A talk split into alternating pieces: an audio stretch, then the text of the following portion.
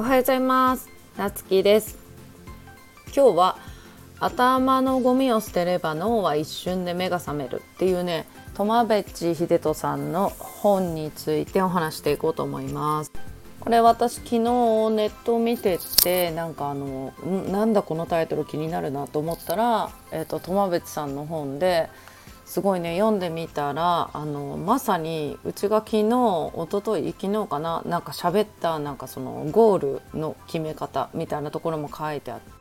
その他人のゴールを自分のゴールと勘違いしているんじゃないかみたいなことがね書いてあったんだけどまさにね昨日話したその自分がねそのマンションとか車とか目標を達成した時になんかその達成感みたいなものがねその一瞬でなくなったっていう話なんだけどあなんかそれって人の目を気にしたなんか自分のゴールと思ってたけど人の目を気にしたゴールだったっていうねその答えがまさに書いてあったなってちょっとねなんかタイムリーすぎてちょっとびっくりしたんですけど。でもまあね結論から言えば、まあ、うちはそこで一旦のゴールは達成したからまあそれでいいんだけどでこの本のその頭のゴミを捨てればっていうねそのゴミが何かっていうと人間の感情ね。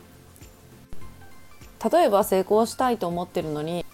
ちょっとついゲームをしたりとか映画見たりとかダラダラしてしまうとか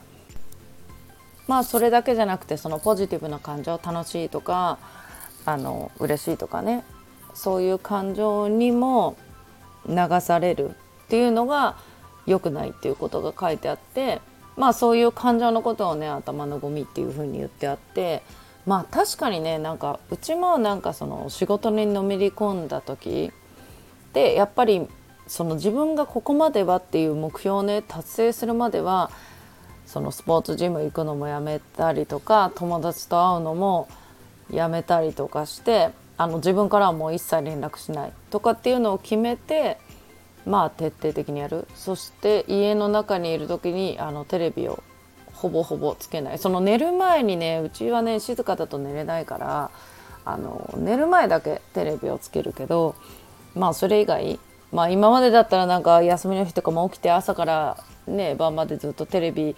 つけてなんか見てもないのになんかスマホゲームとかしたりとかね。なんかそういう感じでちょっとダラダラしたりとかあなんかやることあるのにななんて思いながらしてたんだけどそういう行動を一切やめたんよね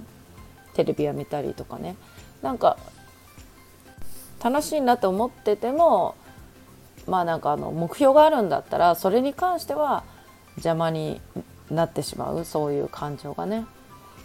っていうことでなんかこのタイトルもそうだしなんか結構ね内容的にはすごいねいいなって意志が弱いっ